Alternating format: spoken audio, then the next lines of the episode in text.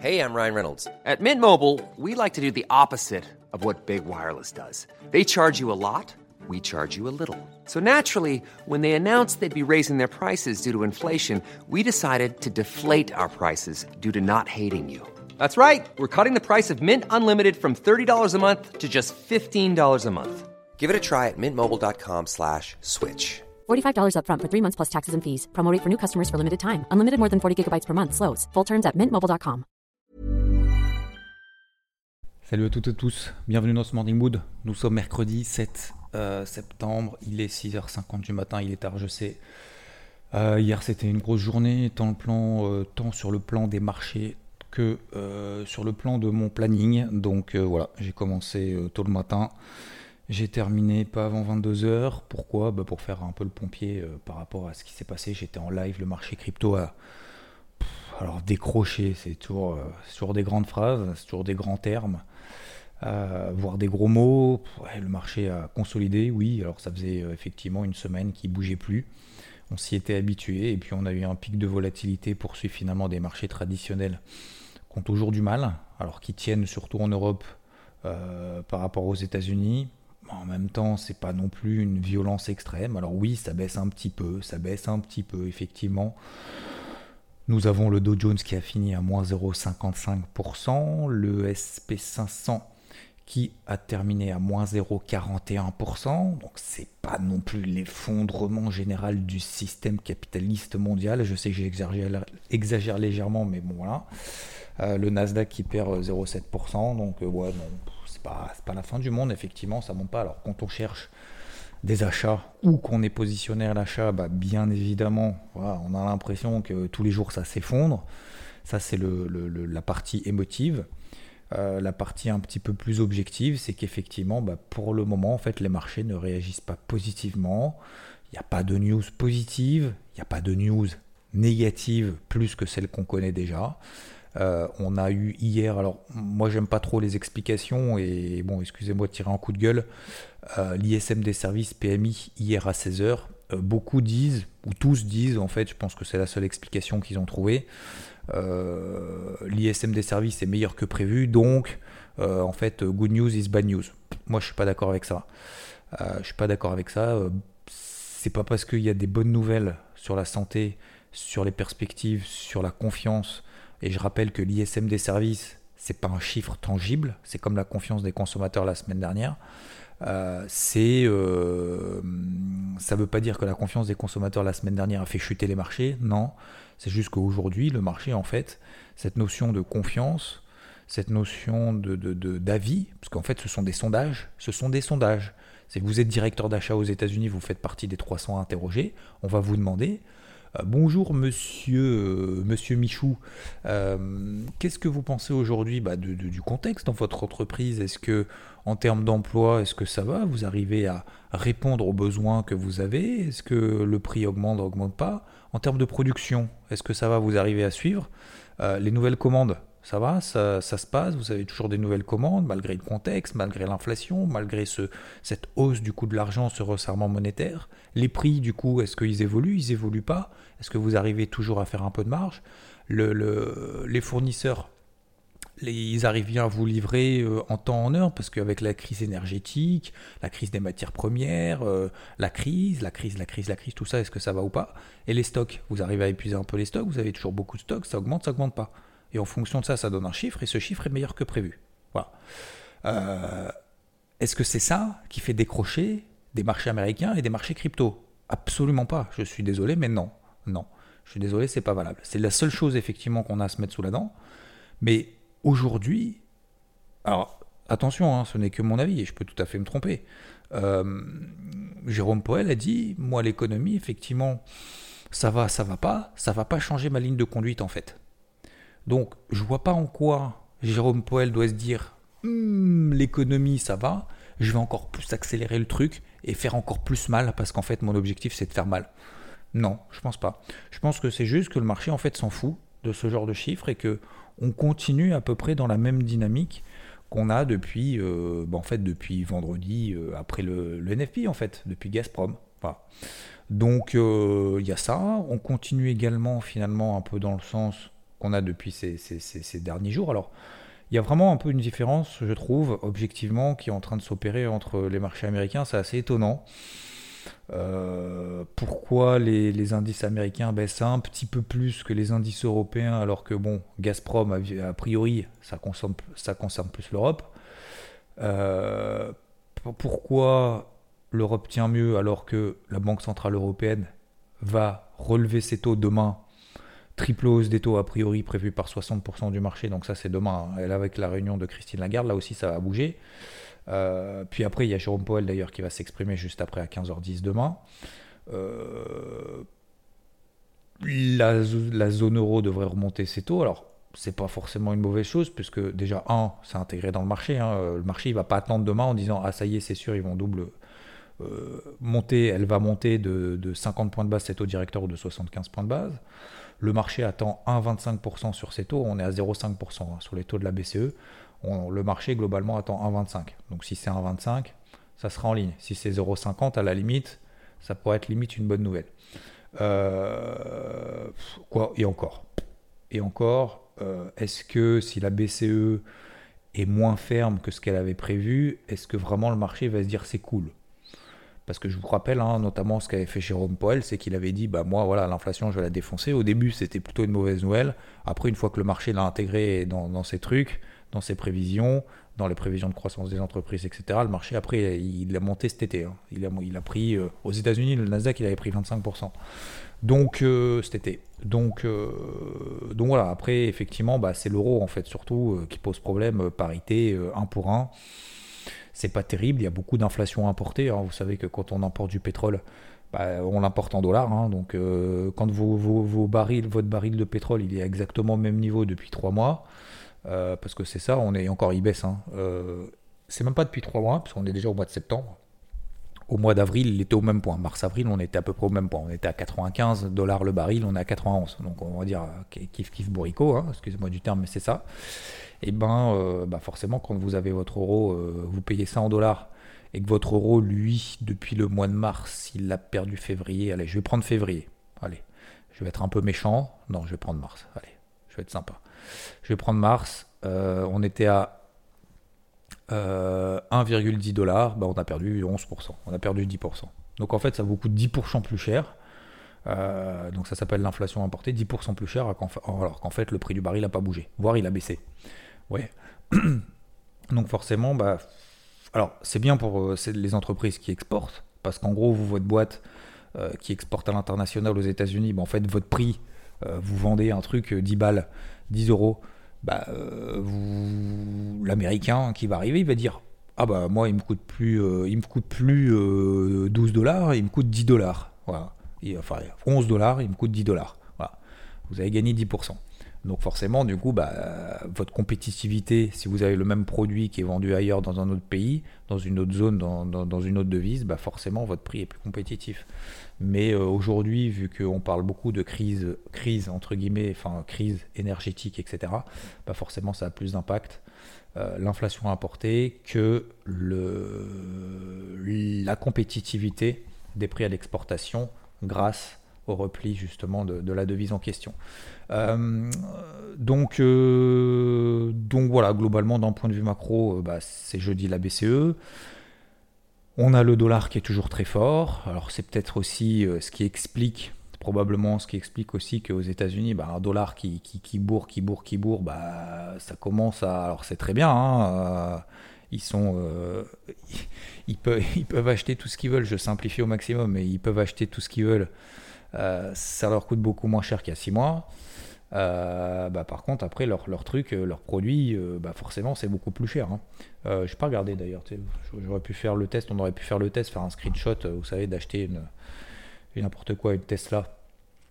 Il y, a, y, a, y, a, six mois, si la, la, même, la même config, c'est beaucoup plus cher maintenant. Enfin bref, peu importe. donc globalement, globalement, finalement, on a des marchés américains plus faibles qu'en Europe. Objectivement, effectivement, ça c'est la, situation. En Europe, ben, moi je vois le CAC 6100, pour le moment ça tient. Alors on va ouvrir probablement à 6020, 6030, 6040, voilà, en dessous. Euh, je vous expliquerai après ma, position derrière. le DAX, 12007, 12004, je crois que s'il me semble, hein, il me semble que c'est la grosse zone daily sur laquelle on avait bien réagi euh, au début de la guerre en Ukraine, que le marché avait pris 20%. Et il me semble que c'est la zone qui a réagi, qui a mis 2-3 semaines à réagir début du mois de juillet, où derrière on a pris 10-15%. Il me semble que c'est plutôt une zone support dans le cadre d'une tendance de long terme qui est plutôt haussière. Voilà. Euh, à l'inverse, effectivement, pour le moment, est-ce qu'on a des signaux positifs en daily qui nous permettent de dire ok, on va passer d'une tendance baissière ou d'une tendance neutre à tendance haussière? Non. Tant qu'on ne passe pas au-dessus des 13 000, allez, 13 100, 13 200, voire 13 300, on est toujours dans une tendance neutre, voire baissière, avec des moyennes mobiles journalières qui sont au-dessus de la tête. Est-ce que je mets définitivement à la poubelle mon 12007, 12004 sur le DAX, définitivement à la poubelle, ça y est, c'est mort les gars, on va tout péter, on va, se retrouver à 11 000, 11 008 maintenant. Bah écoutez, objectivement, je peux pas en fait, je, ne peux pas aujourd'hui. Alors effectivement, bah voilà, hier, hier euh, le début de la matinée, ça se passait bien et comme d'habitude, j'ai envie de vous dire, depuis, des jours, j'ai l'impression que systématiquement, dès que les marchés américains ouvrent, en Europe, ça se passe plutôt pas trop mal. Hein, et puis, puis dès que les marchés américains ouvrent à 15h, 15h, enfin 15h30, euh, chaque fois, systématiquement, bah, la deuxième partie de séance, le, troisième cycle de la journée, c'est euh, pas terrible. donc le CAC, moi, qu'est-ce que j'ai fait? Donc je suis à l'achat sur une position, je m'en autorise deux, d'accord, je la décompose en deux. j'ai un achat toujours un petit peu plus haut. J'avais repris un achat à 6070, ça vous le saviez, je vous l'avais partagé. Hier c'était nickel, 6140 hein. quasiment, 6140, bam. Je prends, euh, je prends 70 points sur la position, nickel. Je perds beaucoup moins sur la première position qui est euh, beaucoup moins bien entrée. Euh, je décide de tenir la, ligne, les deux lignes, parce que j'estime que quand le marché commence à me donner raison, c'est pas à ce moment-là qu'il faut lâcher prise. Et puis, bah, mal m'en a pris, hein, je ne sais pas si ça se dit. Euh, finalement, j'ai été stoppé à BE sur ce renfort à 6070. Je m'y attendais pas, c'est comme ça, c'est pour ça, c'est pour ça qu'on met des, stop loss et qu'on réajuste en fait. C'est pas pour ça qu'on met des stop loss, mais c'est pour ça qu'on ajuste justement le risque qu'on est prêt à prendre là-dessus. Je partais du principe que si on passait sous 6070, bah, que c'était pas forcément une bonne nouvelle. Effectivement, bah, c'est pas une bonne nouvelle. On est passé en dessous. Finalement, on a clôturé à 6104. Donc, je vais simplifier. Je vais pas être trop technique ce matin parce que ça vous intéresse peut-être pas. Mais euh, j'ai toujours une position sur les deux. Est-ce que je vais renforcer tout de suite à l'open? Non, bien évidemment que non. Est-ce que je remets tout en question? Non, pas, pas encore. Voilà, je me trompe peut-être. Peut-être que je mets beaucoup de temps. Peut-être que je n'ai pas les yeux en face des trous. Peut-être qu'effectivement j'ai tort et que le marché va perdre encore 15% et que vous avez peut-être raison si vous en faites partie. Écoutez, euh, entendez le bruit, ne l'écoutez pas. Euh, ne m'écoutez pas et restez dans vos plans. Moi j'ai le mien, je vous le partage en temps réel, euh, du mieux possible et avec les, aléas, c'est haut et c'est bas. on était à 6020, j'ai décidé de tenir la position. On est repassé au-dessus de 6070, j'ai décidé de renforcer la position. Hier, autour de 13, 14 heures, 15 heures, j'étais largement positif justement sur mes deux positions. Bah, tout a basculé quand euh, on a eu euh, l'Open des US. La position a été allégée, l'une des deux positions a été sortie, sans gain, sans perte. Voilà. Alors j'aurais pu, j'aurais dû. Hein, euh, la bourse, le trading, l'investissement, c'est le temple des regrets, surtout sur les marchés. parce que bah, on regrette de ne pas être sorti en haut, on regrette de ne pas être rentré en bas, on regrette, on regrette, on regrette, on regrette. Il n'y a que des regrets en fait. Donc si on n'a que des regrets, à mon avis, il vaut mieux changer de métier, il vaut mieux faire autre chose. vaut mieux. Non, mais c'est c'est une semi-blague, hein. c'est pas vraiment une blague en fait. Hein. Euh, si on regrette systématiquement de ne pas être parfait, il faut mieux ne jamais commencer parce que ça va être très long. Hein. ça va être très très long.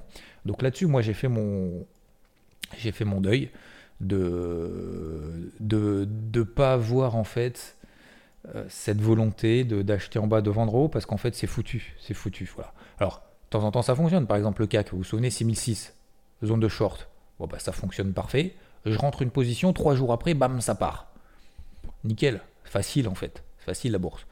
Bah, sauf que ce genre de choses, ça faut reconnaître que c'est pas tout le temps comme ça. C'est pas tout le temps comme ça. Donc quand ça fonctionne, c'est cool, c'est très bien. Il faut il faut l'accepter aussi, hein, parce que des fois, euh, en fait, je pense qu'il y a beaucoup aussi de personnes qui n'acceptent pas finalement la réussite, qui ont peur de ça et qui préfèrent se concentrer sur l'échec et alors soit de soi-même, soit des autres, hein, d'ailleurs, peu importe mais plutôt que de se dire, euh, bah ok, c'est bon, le marché me rémunère, c'est pas grave en fait. C'est pas grave, voilà, ça part, ça part, c'est bon, je tiens, je tiens, je tiens. C'est pour ça que généralement, on, prend des petits gains et on, prend des grosses pertes. Et on a du mal finalement à accepter à un moment donné qu'on se dise euh, ouais, en fait ma vision elle est bonne quoi. Vous voyez ce que je veux dire? Bon bref. Donc ouais, sur le CAC, euh, bon, voilà, pour le moment, alors à quel moment je, change complètement de fusil d'épaule? Alors c'est sûr que si on commence à clôturer sous 6020, 6000 euh, sur le CAC, etc., bah, je prendrai ma perte, je passerai à autre chose. Après, la question, en fait, c'est le coup d'avance. Vous vous souvenez, hein, j'ai fait une grosse, grosse vidéo dans le débrief hebdo. C'est le coup d'avance, c'est de se dire si je coupe à 6000, donc ça veut dire que je passe en ordre de vente. Hein. Pour clôturer mon achat, il faut passer en ordre de vente. Donc ça veut dire que j'estime qu'on va aller beaucoup plus bas. On est d'accord? Sinon, ça sert à rien. Euh, donc tu, feras quoi alors du coup? Est-ce que tu vends Est-ce que tu vends à 6000 Enfin, tu vends à 6000. Est-ce que du coup tu repasses une position à la vente et tu passes short sur 5009, 5850, sachant que c'est une zone, pas que j'avais déjà travaillé à l'achat dans le passé, mais euh, c'est quand même une zone support énorme, etc. etc. Voilà. Donc ça, tout ça, j'y ai pas réfléchi encore. Je ne vais pas réfléchir trois coups à l'avance ou quatre coups à l'avance comme aux échecs. Hein. Mais, euh, mais voilà, je me, c'est sous toutes les questions en fait qu'il faut se poser. Donc aujourd'hui, voilà, on est au même point pour moi sur le CAC, on est au même point sur le DAX. On est exactement au même point. Ça prend pas. J'ai pas raison. Euh, j'ai pas raison. J'ai tort pour le moment. Euh, j'ai pas complètement définitivement invalidé pour le moment mes plans. Voilà, c'est beaucoup plus faible effectivement aux États-Unis qu'en Europe. Je vais rester sur l'Europe euh, pour le moment.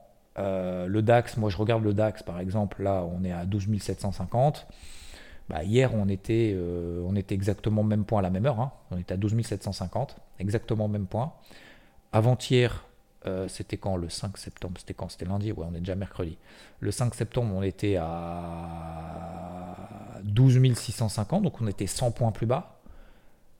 La semaine dernière, avant le NFP, on était à 12 600. Donc ça veut dire qu'on était aussi 100 points plus bas.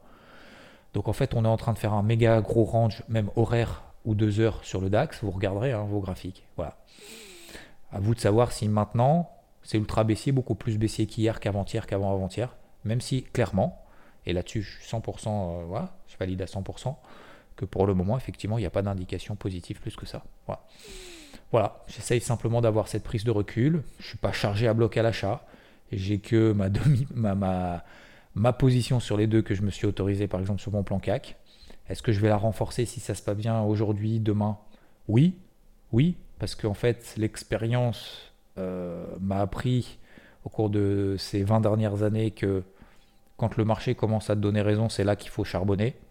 Donc c'est ce que j'ai fait vendredi après le NFP sur le DAX, avant le NFP sur le DAX, parce que le DAX commençait à me donner raison. Me suis dit, si jamais le NFP, bon, parce que tout le monde en fait voit la fin du monde hein, vendredi, euh, avant le NFP, parce qu'on est au plus bas, alors c'est plutôt jeudi matin. Bah, si jamais ça se passe bien, qu'est-ce que tu fais? T'attends, tu regardes? Tu gardes juste ta pause, c'est tout. Tu, tu, charbonnes pas bah, Ok, bah, je charbonne. Donc c'est exactement ce qui s'est passé sur le DAX. Euh, le DAX derrière, il a pris, on est passé de 12 008 à très, on a pris 200-300 points euh, quasiment. donc voilà, c'est le but en fait, c'est d'accompagner quand ça se passe bien. Après, par contre, bah, quand ça lâche, là, par exemple sur le DAX, bah voilà, effectivement, on est dans un range. Donc je ne vais pas euh, charbonner maintenant. Voilà, je vais, attendre que, le marché me donne raison. Peut-être qu'il va se calmer, peut-être qu'on va descendre d'un étage plus bas. Peut-être qu'effectivement le DAX va prendre 150-200 points. Bah, S'il prend 150-200 points, euh, peut-être qu'à ce moment-là, je rechercherai un achat en intraday. Donc je m'excite pas, positivement ou négativement. Je suis dans mon plan, ça prend pas, je l'accepte. Voilà, c'est tout.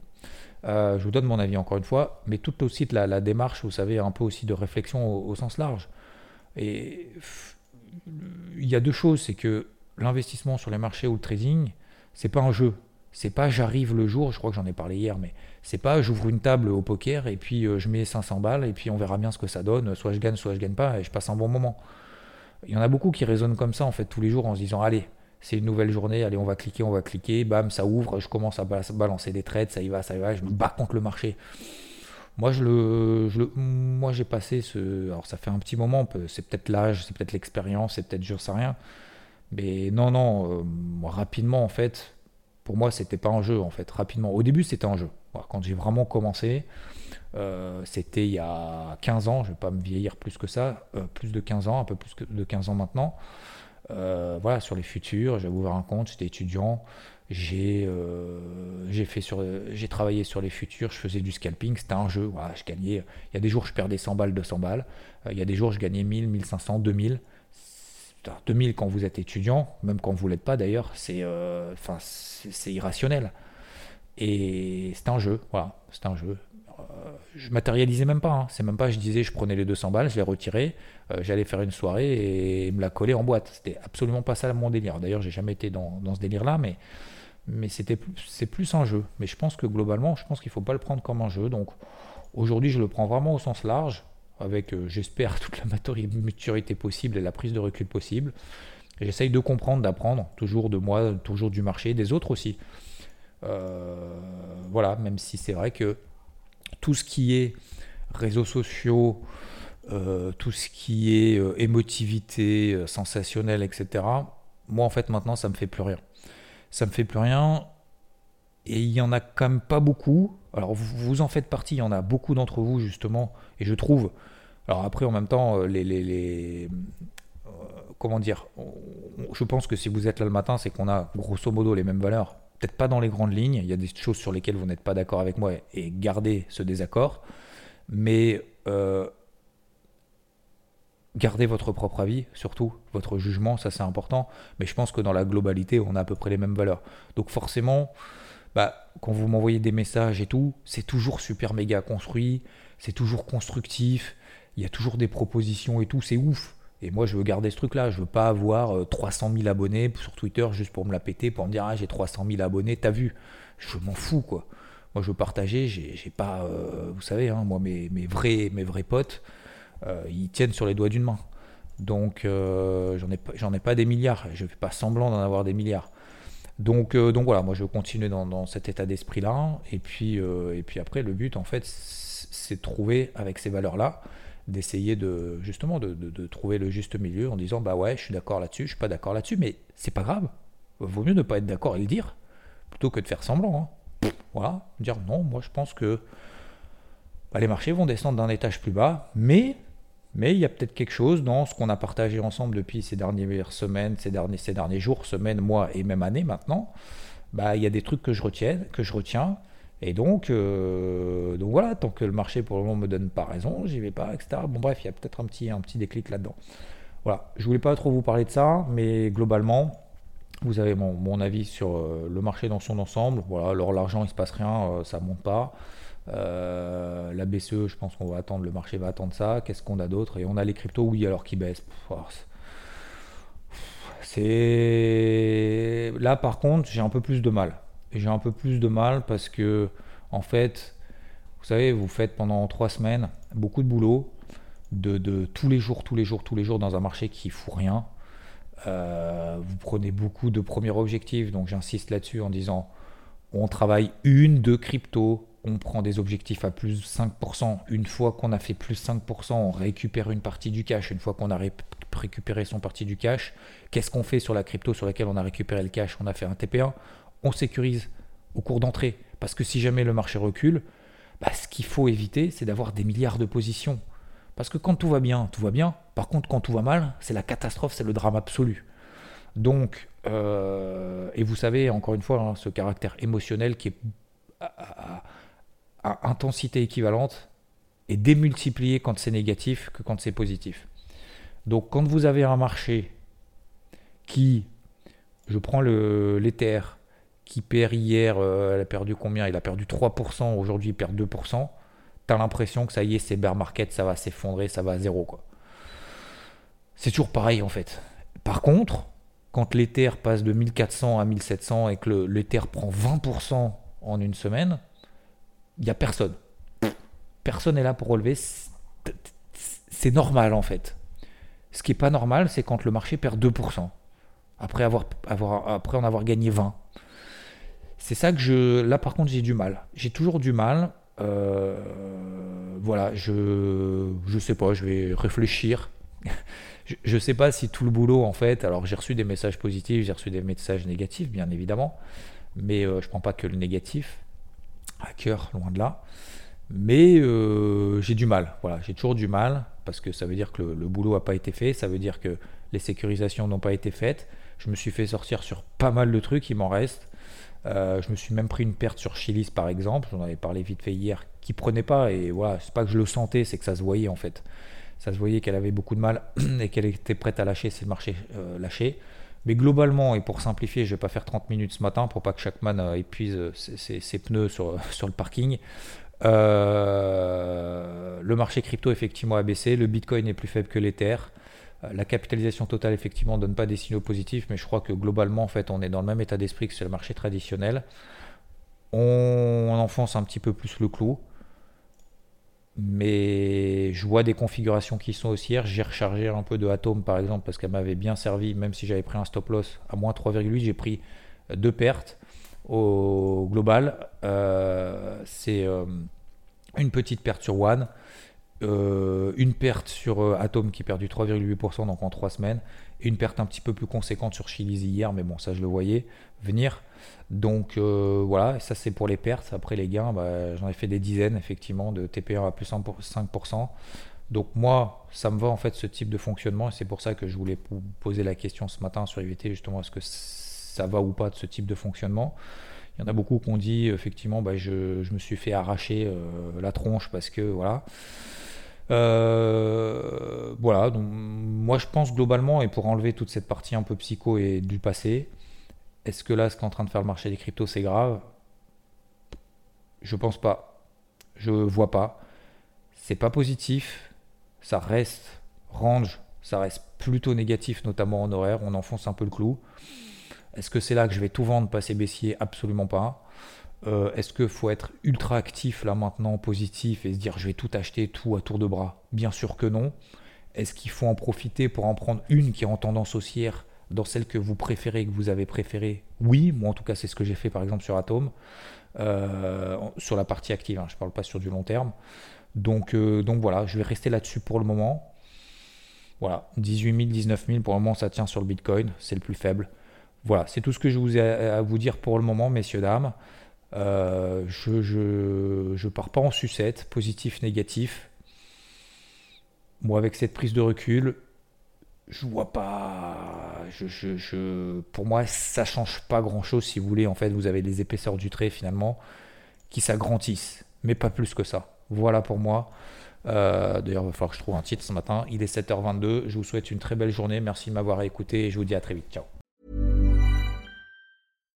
When you make decisions for your company, you look for the no-brainers. And if you have a lot of mailing to do, stamps.com is the ultimate no-brainer. It streamlines your processes to make your business more efficient, which makes you less busy. Mail checks, invoices, legal documents, and everything you need to keep your business running with stamps.com. Seamlessly connect with every major marketplace and shopping cart Schedule package pickups and see your cheapest and fastest shipping options from different carriers. With rates up to 89% off USPS and UPS rates. And with the Stamps.com mobile app, you can take care of mailing and shipping wherever you are. Make the same no brainer decision as over 1 million other businesses with Stamps.com. Sign up with Code PROGRAM for a four week trial, plus free postage and a free digital scale. No long term commitments or contracts. That's stamps.com. Code program.